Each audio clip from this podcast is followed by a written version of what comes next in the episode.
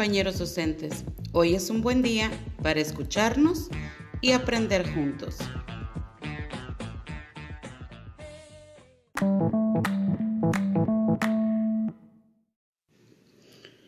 Me presento, soy la profesora de Educación Especial Gema Perpuli. Tengo la fortuna de tener 16 años de labor docente en este nivel y hay un tema al cual le hemos restado importancia, relevancia en nuestras aulas. Por ello, el día de hoy lo retomaremos. Este tema es alumnos con aptitudes sobresalientes. ¿Lo han escuchado compañeros? ¿Les suena?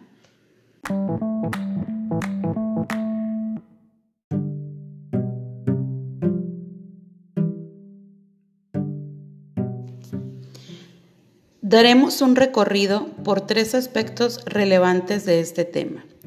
Uno, la evolución de qué es la inteligencia. Dos, cómo podemos orientar a los padres de familia. Y tres, mitos y realidades sobre alumnos con aptitudes sobresalientes.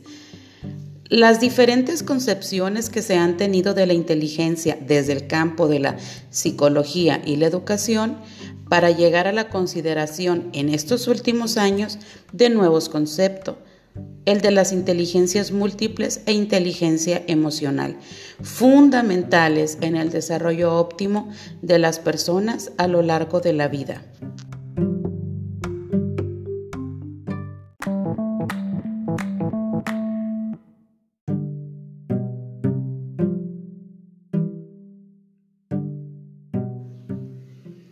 A partir de los intereses de los em, investigadores, podríamos establecer la siguiente clasificación de modelos de inteligencia.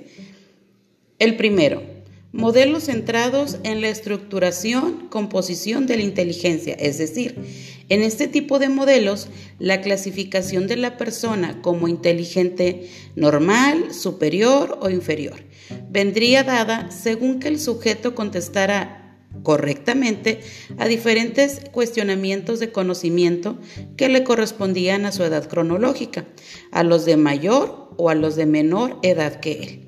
En el siguiente modelo, modelos centrados en el funcionamiento cognitivo de la inteligencia.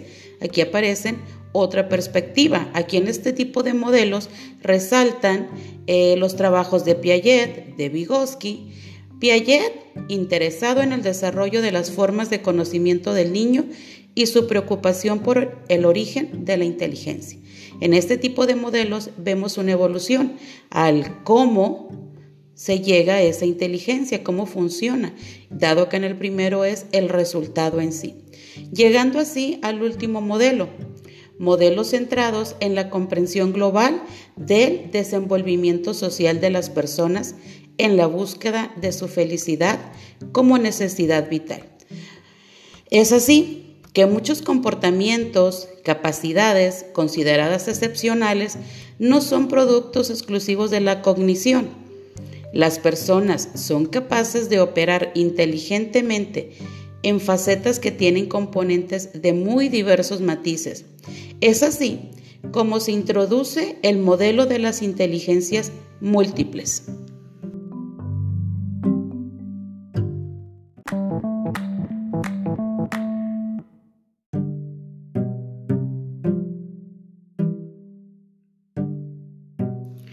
Las inteligencias múltiples dieron una nueva perspectiva del concepto tradicional que se tenía de la inteligencia. Es decir, las inteligencias múltiples nos dieron un enfoque de educar para la vida. El día de hoy podemos apreciar en diferentes entornos educativos que se promueve el desarrollo de diferentes dimensiones, la capacidad de nuestros alumnos de abstracción, lo que es la lógica formal, la comprensión de complejas implicaciones, amplios y precisos conocimientos, entre otros.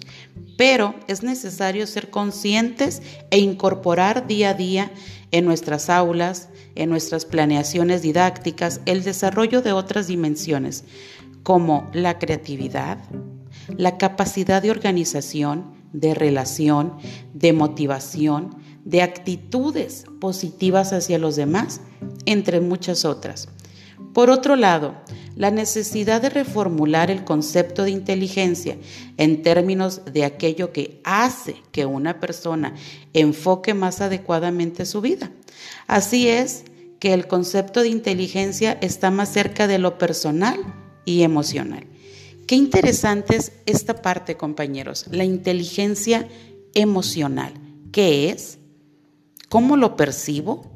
Lo promuevo en nuestros espacios educativos, lo identifico en mi práctica docente. Veamos y escuchémonos. Una persona emocionalmente desarrollada es aquella que gobierna adecuadamente sus sentimientos, al mismo tiempo que sabe interpretar y relacionarse eficaz y eficientemente con los sentimientos de los demás, buscando éxito y productividad y sintiendo satisfacción en todo esto. Es decir, la inteligencia emocional nos está marcando que tenemos ciertas competencias que desarrollar o que reconocer. ¿Cuáles serían estas competencias? Primero, el conocimiento de las emociones. Las conozco, identifico. Otro, el control de las emociones. La capacidad de motivarse uno mismo. Capacidad de reconocer las emociones ajenas. La empatía. El control de las relaciones ¿Son demasiadas cosas o es simplemente reconocer qué implica relacionarme de manera inteligente a nivel emocional con los demás, con mis alumnos, con los padres de familia, entre mis alumnos, con mis compañeros docentes?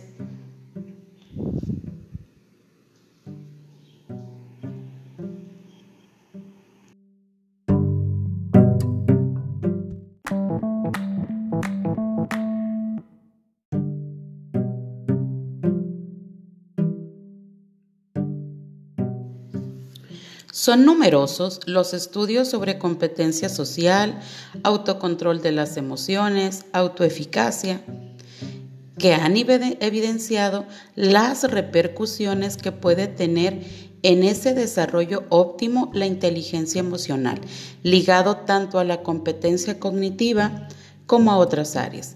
Adquiere un carácter necesario en la educación formal, la cual se debe encargar no solo del desarrollo intelectual, sino de un desarrollo integral del individuo y prepararlo para la vida, esto es, educación para la vida.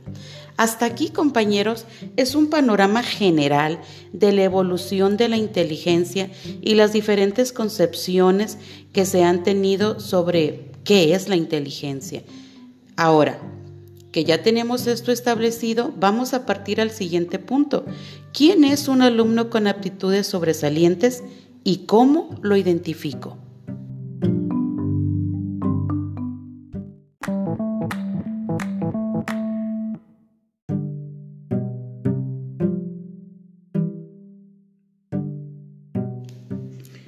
Los alumnos con aptitudes sobresalientes son aquellos capaces de destacar significativamente del grupo social y educativo al que pertenece, en uno o más de los quehaceres del ser humano, es decir, en el aspecto científico-tecnológico, humanístico-social, artístico, deportivo, pero al presentar necesidades específicas, requiere de un contexto facilitador que le permita desarrollar sus capacidades personales y satisfacer sus necesidades e intereses para su propio beneficio y el de la sociedad. Las aptitudes son aquellas capacidades naturales de las personas que se desarrollan como resultado de las diferentes experiencias que se tienen en la familia, la escuela, o la comunidad. Para esto, un contexto facilitador se refiere a un entorno social, familiar y educativo que favorezca el desarrollo de las capacidades de sus integrantes. Un contexto facilitador debe ser estimulante e interesante y no tan exigente para que no genere sentimientos de frustración, desmotivación o desinterés en los niños con aptitudes sobresalientes. Es decir, nosotros como docentes, saber cómo guiar a esos alumnos y a sus padres para que esa aptitud sea estimulada y lleve a los alumnos al desarrollo y disfrute de esta aptitud. Esto nos lleva a la última parte de este tema, que nos genera como docentes y sociedad una persona con aptitudes sobresalientes. Inmediatamente asumimos ideas y adjudicamos estereotipos.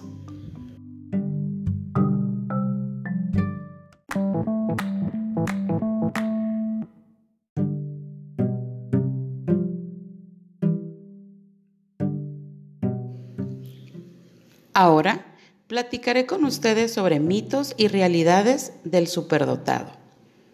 No todos los niños superdotados son iguales, como ocurre con el resto de las personas. Son diferentes. Esas diferencias no son valoradas socialmente como otros chicos, sino que adquieren conocimiento fácilmente, pero no es necesario que estén destinados a encasillarse a una profesión, sino que pueden ser lo que deseen, un artista, un matemático, etc. Primer mito, la creencia de que al ser superdotado todo le resulta fácil.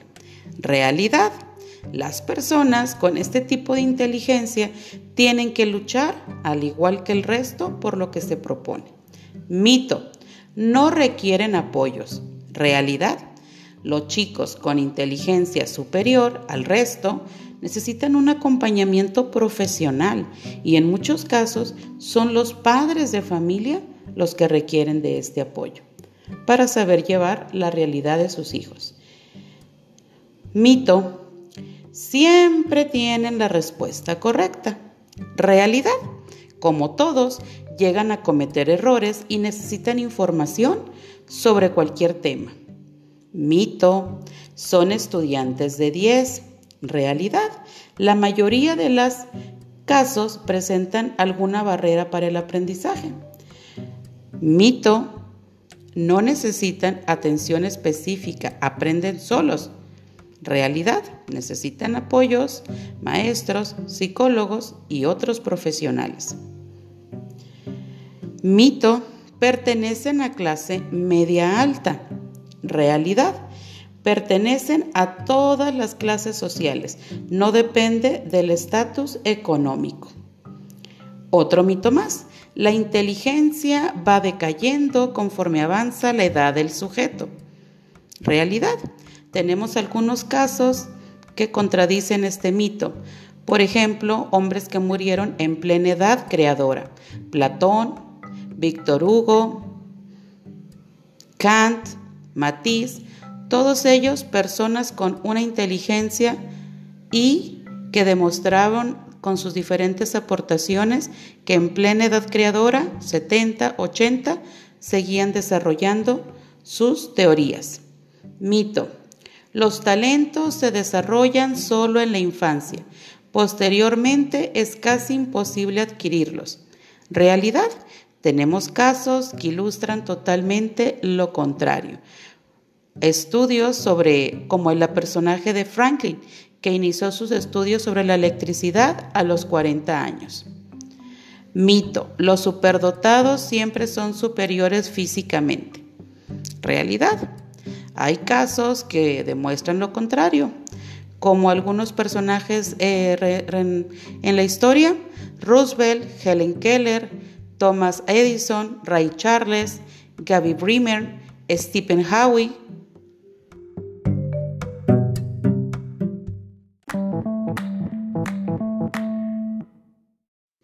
Con esto cerramos el día de hoy. Espero que lo que el día de hoy platicamos sea de utilidad para ustedes, compañeros. Todos los días aprendemos algo nuevo. Todos los días descubrimos algo nuevo. Lindo día para todos. Gracias.